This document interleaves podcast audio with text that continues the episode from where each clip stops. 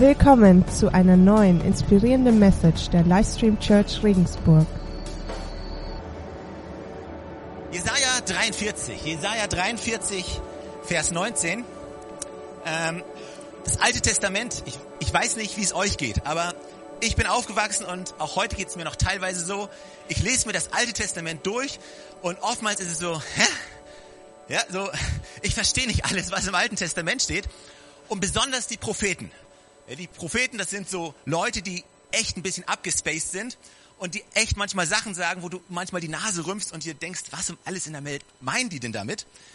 Bis ich irgendwann mal verstanden habe, dass das Alte Testament eigentlich nichts anderes ist als ein Schatten von dem, was noch kommen soll. Eigentlich nichts anderes als, als ein Versuch ist, oder das prophetische Sprechen von Leuten über Jesus Christus und über den Messias, über diesen Sohn Gottes, der kommen wird. Und wenn du das Alte Testament durchliest, äh, einfach in Bezug auf Jesus und versuchst, Jesus zu finden im Alten Testament und in all den Dingen, die gesagt werden, dann wirst du erstaunt sein, wie viel Sinn das Alte Testament auf einmal macht und wie tiefgehend es ist. Weißt du, das Neue Testament erzählt uns viel von Jesus, aber im Alten Testament können wir viel über seinen Charakter erfahren, wie er ist und wir können so viel verstehen und diese Bibelstelle, die ich jetzt gleich vorlesen möchte, ist genauso eine Bibelstelle. Es ist von Jesaja, einen von den großen Propheten, einen von den Männern Gottes und äh, der dieses prophetische Wort hat und einfach das ausspricht, was direkten Bezug auf Jesus Christus hat und auch direkten Bezug auf Ostern hat und auf das Fest hat, was wir heute feiern. Das Ganze steht in Jesaja Kapitel 43 in Vers 19 und da steht Folgendes: Schaut nach vorne meint schon die ersten drei Worte. Ja, schaut nach vorne. Wie gut ist das? Schaut nach vorne. Ich will etwas Neues tun. Es hat schon begonnen. Habt ihr es nicht gemerkt? Durch die Wüste will ich eine Straße bauen. Flüsse sollen in der öden Gegend fließen. Ja, ich lieb's. Schau nach vorne. Weißt du, in Zeiten, in denen wir heute leben, ist es so einfach zurückzuschauen. Ja, so einfach zurückzuschauen auf das, was, was wir hätten besser machen können was, was hätte besser laufen können? Hätten wir uns damals bloß so entschieden und das ganze Schlamassel, in dem wir heute stecken und die Finanzkrise und was auch immer. Aber Gott sagt hier, komm on, schau nach vorne. Wie kraftvoll und wie gut zu wissen, dass, unsere, dass es eine Zukunft gibt, dass unsere Zukunft nicht von unserer Vergangenheit bestimmt wird. Und sagt hier, schau, was, schaut nach vorne, ich will etwas Neues tun, was Frisches tun. Es hat schon begonnen, merkt ihr es noch nicht? Es hat schon begonnen, sagt er. Wie krass, es ist, es ist nichts, worauf wir irgendwie warten müssen. Es hat schon begonnen. Durch die Wüste will ich eine Straße bauen. Flüsse sollen in der öden Gegend fließen. Weißt du, Ostern ist ja eine Reise. So wie wir Ostern feiern, ist es ja nur so eine Reise, die wir begehen. Und das Ganze fängt schon viel früher an und findet so seinen ersten Ausdruck in Karfreitag, wo wir uns daran erinnern, dass Jesus Christus für uns am Kreuz gestorben ist. Das ist Karfreitag. Karfreitag ist der Tag, an dem unser Retter ans Kreuz gegangen ist, an dem er für uns gestorben ist, sein Blut für die Vergebung unserer Sünden vergossen hat. Das feiern wir am Freitag. Aber zum Glück sind wir nicht nur da, sondern, weil, weißt du, wenn, wenn Ostern an Karfreitag zu Ende wäre, es wäre nur die Hälfte der Geschichte, dann hätte Ostern gar nicht die Kraft und auch gar nicht die Macht, die es eigentlich hat. Weil die Geschichte geht danach weiter. Und das ist das, was wir heute feiern. Und in der Bibel kannst du diese Geschichte nachverfolgen. Es gibt zwei Frauen und ich möchte die Geschichte mit euch durch und anschauen. Ich, ich werde sie euch nicht vorlesen, aber ich werde sie euch erzählen. Äh, wenn ihr es nachlesen wollt, könnt ihr es gerne tun. Das Ganze steht in Matthäus Kapitel 28, eins von den letzten Kapiteln. Und in Lukas und in Markus steht es auch. Da steht die Geschichte, die beschreibt, was passiert ist, nachdem Jesus Christus am Kreuz gestorben ist. Weil sie, sie haben ihn, nachdem er gestorben ist, vom Kreuz runtergenommen. Sie haben ihn ins Grab gelegt, haben Stein davor gerollt. Und dann geht die Geschichte ja weiter. Ja, die Geschichte geht weiter mit zwei Frauen, zwei Marias. Und ähm, die beiden denken sich, komm, lass uns zum Grab gehen. Wir wollen Jesus einbalsamieren. Das war so die Tradition damals. Man hat die, dass die Toten einbalsamiert wurden und äh, was auch immer die gemacht haben. Und die beiden, die sagen, hey, komm, wir gehen dahin, wir machen das jetzt. Ja? Und während sie dorthin gehen, unterhalten sich die beiden. Und es ist eine sehr interessante Unterhaltung, die die beiden haben. Und irgendwann kommen sie einfach an den Punkt, und das ist einfach ein ganz, ganz pragmatischer Punkt, eine ganz einfache Frage, weil sie stellen sich irgendwann die Frage, ja sag mal, wir wollen da jetzt hingehen und wir wollen diesen Jesus einbalsamieren. Dann stellen sie sich die ganz pragmatische Frage, die im ersten Moment vielleicht auch gar nicht so tiefgehend erscheint. Ja, sag mal, wer soll denn den Stein wegrollen? Ich meine, das ist eine gute Frage. Das sind zwei Frauen, das ist ein ziemlich großer, schwerer Stein, die wollen zu Jesus, aber zwischen ihnen und Jesus liegt dieser Stein. Und irgendwann realisieren sie das, sind wahrscheinlich ein bisschen voreilig losgelaufen, so, ja, wir gehen ihn einbalsamieren, super. Vielleicht nicht ganz so, aber, aber irgendwann sagen sie, hey, warte mal, da ist ja, da ist ja was im Weg. Und ich glaube, was die beiden nicht verstanden haben in diesem Moment, wo sie dieses Gespräch hatten, ist diese Frage, die sie da stellen, wer soll denn diesen Stein wegrollen? Das ist viel mehr als nur eine Frage, die die beiden gestellt haben, sondern sie haben es irgendwie geschafft, das in Worte zu fassen, was sich die Menschheit irgendwie schon seit jeher fragt. Das ist diese universelle Frage, die sich jeder stellt. Wer sollte den Stein wegrollen? Das ist, woher kommen wir eigentlich? Wo gehen wir eigentlich hin? Was passiert nach dem Tod? Wohin geht's denn? Ja, und wie geht das Ganze weiter? Und wer um alles in der Welt soll die Probleme lösen, die wir hier jetzt haben? Ich meine, schau dir das Schlamassel an, in dem wir sind. Wer hat die Kraft und wer hat die Autorität? Wer hat die Antwort und wer ist die Lösung für all das? Wer soll denn den Stein wegrollen? Weißt du, zwischen uns, zwischen, zwischen der Menschheit und der Zukunft, die vor der Menschheit liegt, liegt etwas wie ein großer, schwerer Stein. Es liegt etwas im Weg auf der, der Menschheit, auf dem Weg zur Vollendung, zur, zur Glücklichkeit, zum ewigen Leben, da liegt ein Stein. Und keiner von uns kann sich je erklären, wer soll denn diesen Stein wegrollen. Verschiedene Leute haben es versucht, die, die Gelehrten, die Cleveren, die Smarten haben sich überlegt, ja, die Philosophen haben versucht, diese Frage zu beantworten. Wer soll denn den Stein wegrollen? Sie sind kläglich daran gescheitert, ja. Kein Philosoph hat es geschafft, die ultimative Antwort auf das Leben zu geben. Also, wo kommen wir eigentlich her? Wo gehen wir eigentlich hin? Und was um alles in der Welt, warum sind wir überhaupt hier?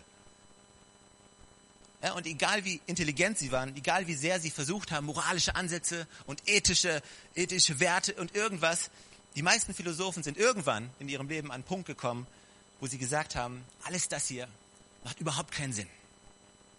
Ja, interessant, Philosophen konnten es nicht lösen, das Problem. Dann hat es die Wissenschaft probiert. Und die Wissenschaft hat pro probiert, das Problem zu lösen und zu erklären, dass wir alles Affen sind, die Glück hatten.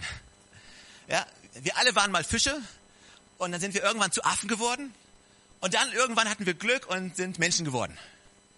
Also ganz ehrlich, du brauchst mehr Glauben, um das zu glauben, als an einen Schöpfer zu glauben, ein Gott, der Jesus Christus, seinen Sohn, auf diese Erde geschickt hat. Mal ganz im Ernst. Ich meine, Menschen sehen ja verschieden aus, aber von einem Fisch. Also ehrlich. Aber Leute glauben das.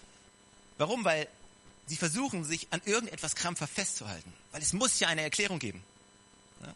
Ich weiß, sogar Charles Darwin, bevor er gestorben ist, hat einen Brief an einen Freund von ihm geschrieben und er hat ges geschrieben, meine innerste Überzeugung ist es, dass das Universum kein Resultat des Zufalls ist. Weißt du, für alle Theorien, die wir haben, es gibt nicht unbedingt genug Beweise dafür. Es macht auch vielleicht keinen Sinn und einige Wissenschaftler sagen, hey, es macht keinen Sinn. Aber wir glauben es trotzdem. Warum? Weil irgendwas müssen wir ja glauben. An irgendwas müssen wir uns festhalten. Aber weißt du, was ich auch festgestellt habe? Die meisten Menschen befassen sich gar nicht mit diesen, dieser großen Frage. Ah, wo kommt die Menschheit her? Wo geht die Menschheit hin? Was wird geschehen? Die meisten Menschen, die ich kenne, für die stellt sich die Frage ganz anders. Viel persönlicher. Was wird aus mir eigentlich? Was wird werden in meiner Zukunft? Ich frage mich, wie mein Leben aussehen wird im Jahr, wie wird mein Leben aussehen in fünf Jahren?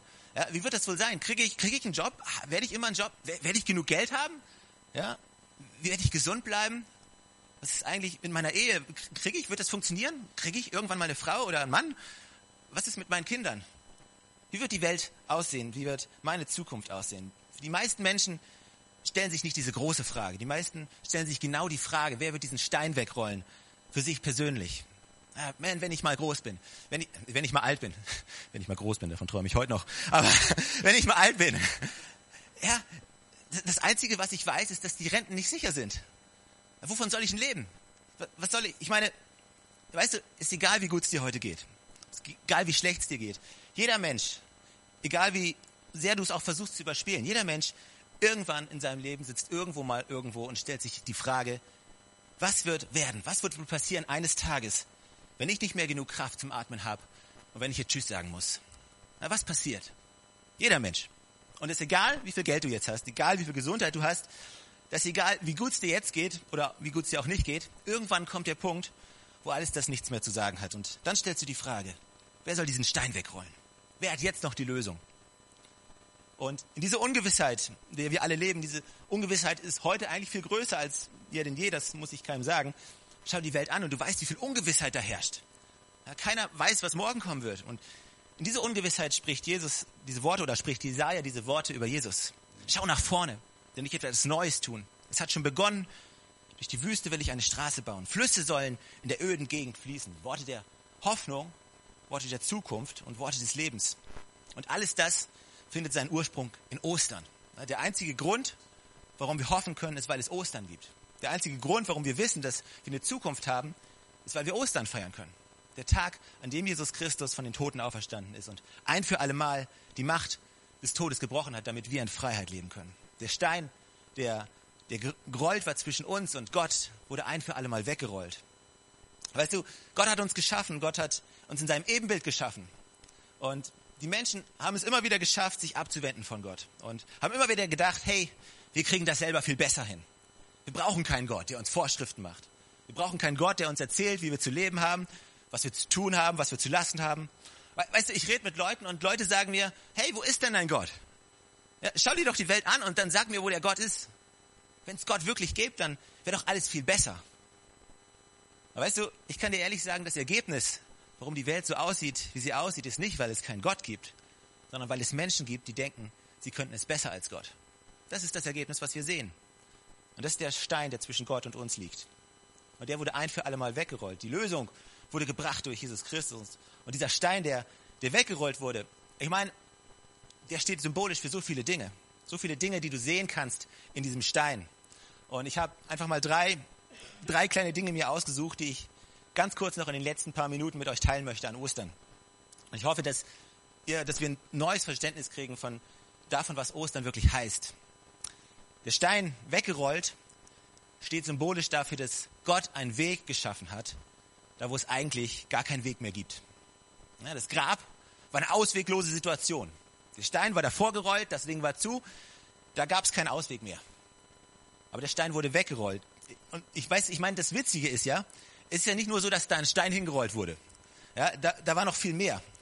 Weißt du, die Leute damals, die haben, die haben ganz genau gewusst, an diesem Jesus, da ist mehr dran.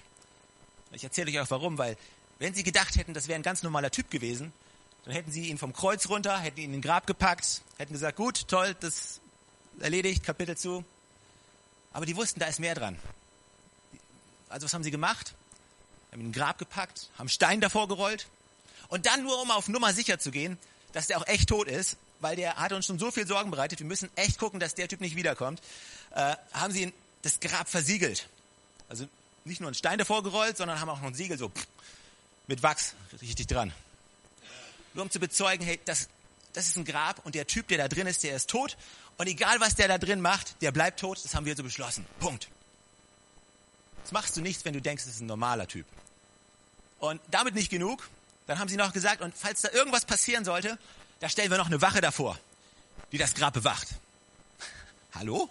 Also, das machst du nicht, wenn du denkst, das ist ein normaler Mensch. Die Leute wussten ganz genau, da ist mehr dran an diesem Jesus. Viel mehr. Und dann kam Gott und hat dieses Siegel gebrochen und den Stein weggerollt. Die Wache stand zitternd da und hat die Welt nicht mehr verstanden. Weißt du, manchmal gibt es ausweglose Situationen auch in deinem Leben. Momente, wo du denkst, hey, hier gibt es keinen Weg mehr raus. Ja, das ist beschlossene Sache, das ist sogar mit Siegel beschlossen. Hier komme ich nicht mehr raus, der Vertrag ist unterschrieben, die Krankheit ist da, das Ende kommt. Es gibt keinen Ausweg mehr. Und genau in dieser ausweglosen, in in dieser ausweglosen Situation sagt Jesus, doch, es gibt einen Ausweg. Stein ist weggerollt und für jeden Menschen wird es immer einen Ausweg geben. Ich bin Gott und ich kann einen Weg schaffen, wo sonst niemand einen Weg schaffen kann. Ich kann deine Situation nehmen und komplett auf den Kopf stellen. Wenn wir denken, es gibt keinen Weg, dann kann Gott immer noch einen Weg schaffen. Das nächste, was symbolisch steht für diesen Stein, der weggerollt ist, ist ganz, ganz einfach und banal. Das Licht kam in dieses Grab. Ja, als das Grab zu war, dann war es da dunkel. Und Dunkelheit ist nichts, was wir mögen. Das merken wir an unseren Kindern, wenn sie, wenn sie abends ins Bett gehen und wenn es dunkel ist, dann sagen, hey, lass das Licht an. Bitte lass das Licht an. Weil wenn ich was sehen kann, habe ich nicht so viel Angst. Und wenn wir ganz ehrlich sind, sind es ja nicht nur die Kinder. Wenn der Raum gefüllt ist von Ungewissheit, wenn es dunkel ist, ich weiß nicht, hey, was ist da? Wo ist ein Stein, über den ich stolpern kann? Wo hat ein, irgendein Kind irgendein blödes Spielzeug gelassen, über das ich gleich fliege? Und äh, ja, weißt, wo könnte ich gleich reintreten? Wo ist irgendjemand, der mir vielleicht auflauert, der mir vielleicht gleich eins über den Kopf und weißt du, du siehst nichts. Es ist Ungewissheit. Und Ungewissheit ist etwas, was wir Menschen hassen. Und im Moment, wo der Stein weggerollt wurde, da hat Gott Gewissheit wieder zurückgebracht. Licht ins Dunkel gebracht und hat gesagt, weißt du was? Jetzt wirst du wieder sehen können. Du wirst vielleicht nicht jedes Detail sehen können deines Lebens, aber du wirst genug sehen können, um deinen Weg zu gehen. Die Bibel sagt, dass Gottes Wort eine Lampe für unsere Füße ist, dass jeder einzelne Weg, jeder einzelne Schritt beleuchtet wird von Gott. Du wirst nicht alle Schritte deiner Zukunft sehen, aber du wirst weit genug sehen können, um zu wissen, dass du in sicheren Händen bei Gott bist. Gott hält dich in seiner Hand, hält sein Leben in seiner Hand, er trägt dich. Du musst nicht diese Ungewissheit haben, die dich plagt. Also, als ich das verstanden habe, es hat mir eine Freiheit gegeben. Ich meine, die Sache ist die, ich habe keine Ahnung, was kommen wird. Ja? Ich, hab, ich weiß nicht, was sein wird, wenn ich 50 bin. Ich weiß nicht, was ich sein wird, wenn ich 60 oder 70 bin. Außer, dass ich eine extrem gut aussehende Frau haben werde. Aber alles andere, hey, wer weiß. Aber weißt du, in dem Moment, weißt, wo, ich, wo ich das verstanden habe, ich, ich weiß nicht, ich muss nicht alles wissen. Aber Gott weiß es. Und auch wenn ich nicht alle Dinge weiß, so weiß ich doch, dass Gott mein Leben in seiner Hand hält. Viele von uns, wir suchen in allen möglichen Dingen Gewissheit, aber wenn es um das Wichtigste im Leben geht, dann möchten wir uns häufig alle Optionen offen halten. Ja? Aber weißt du, meine Zukunft liegt nicht in meiner Rente. Meine Zukunft liegt nicht in irgendeinem Vorsorgeplan, in der Versorgungslücke, die ich jetzt schließen muss mit Lebensversicherung oder also alles das ist gut und richtig. Gott hat uns einen Kopf gegeben, um ihn zu benutzen. Wir sollen nicht einfach so naiv in die Zukunft, ja, nach mir die Sinnflut, ja, Gott wird schon machen. Nein, nein, wir sollen den Kopf benutzen. Aber meine Sicherheit liegt nicht in meiner Lebensversicherung und meine Sicherheit liegt nicht in der Versorgungslücke, die ich schließe. Meine Sicherheit liegt in Jesus Christus. Dass er mein Gott ist, dass er mein Versorger ist, dass er mein Retter ist. Und in dieser Sicherheit kann ich leben. Und das Dritte ist wieder ganz praktisch. Also denke ich einfach nur mal, ist ganz simpel. Als der Stein weggerollt wurde, er brachte einfach Leben. Weißt du, ich kann mir vorstellen, dass es ziemlich gemuffelt hat in dem Grab. Ich meine, da war kein Fenster. Und wir alle wissen, wie es riecht nach einer Nacht im Schlafzimmer, wenn wir das Fenster zugehabt haben. Heute Morgen, als du aufgestanden bist, vielleicht hast du gedacht, boah, mach meiner das Fenster auf. Ja? Besonders nach dem leckeren Essen gestern mit dem Rosenkohl. Aber weißt du, keine Ahnung, aber die Sache ist ja die, da war keine Luftzufuhr, da war kein Sauerstoff, das war einfach dicht. Da gab's nichts. Und da, wo kein Sauerstoff ist, wo keine Luft ist, da kann auch nichts leben. Die Geschichte, es gibt noch eine andere Auferstehungsgeschichte, wo Jesus Christus Lazarus von den Toten auferstanden hat lassen. Und ich weiß nicht, ob ihr die alle kennt. Ähm, da war jemand tot, Lazarus, drei Tage. Und dann hat Jesus gesagt, kommt, macht mal das Grab auf. Und alle haben gesagt, du, pff, weißt du, wie es da riecht? Ehrlich. Aber in dem Moment, wo sie den Stein weggerollt haben oder das Grab geöffnet haben, hat Gott gesagt, weißt du was? Ich schaffe einen neuen Weg. Frisches Leben, das, das, das Wachstum in dieses neuer Luftzug da durchgeht. Weißt du, dein Leben als Christ, es muss nicht langweilig sein und stupide sein und eine Routine sein. Denn Leben als Christ kann frisch sein, jeden Tag. Ein Leben kann Abenteuer sein. Weißt du, wir leben das Leben manchmal so langweilig, ja? Oh, ich gehe zur Arbeit, ich komme nach Hause, ich esse was und dann schauen wir mal, ich gehe zur Arbeit, komme nach Hause und dann. Pff. Es gibt noch so viel mehr im Leben als, als nur zur Arbeit gehen, als. Ich meine, wenn, wenn dein Leben nur noch aus zur Arbeit gehen besteht, dann ist irgendwas schiefgelaufen. Gott hat ein Leben der Berufung für dich, ein Leben der Bestimmung für dich. Gott hat einen großartigen Plan für dein Leben.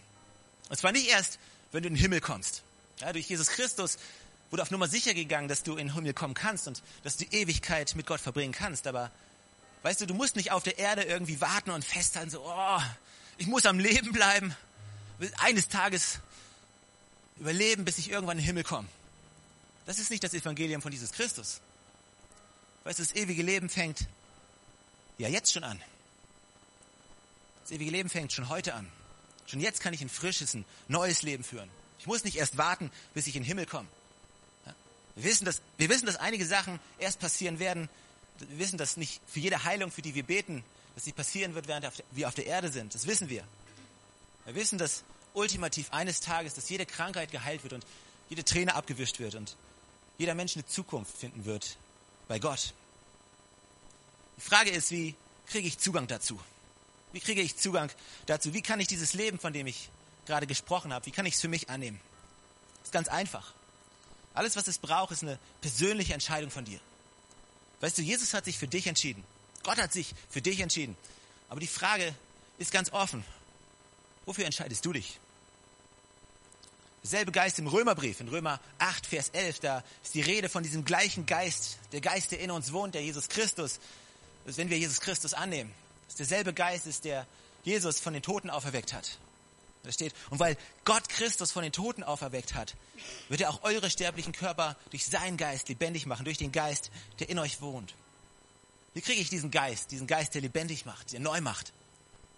Indem du Jesus Christus in dein Leben einlädst, indem Ostern mehr für dich ist als ein traditionelles Fest, wo man halt in die Kirche geht, weil man gehen muss und wo es ein schönes Essen gibt. Sondern wenn Ostern für dich ein persönliches Erlebnis wird und du sagst, hey, ich mache das für mich real.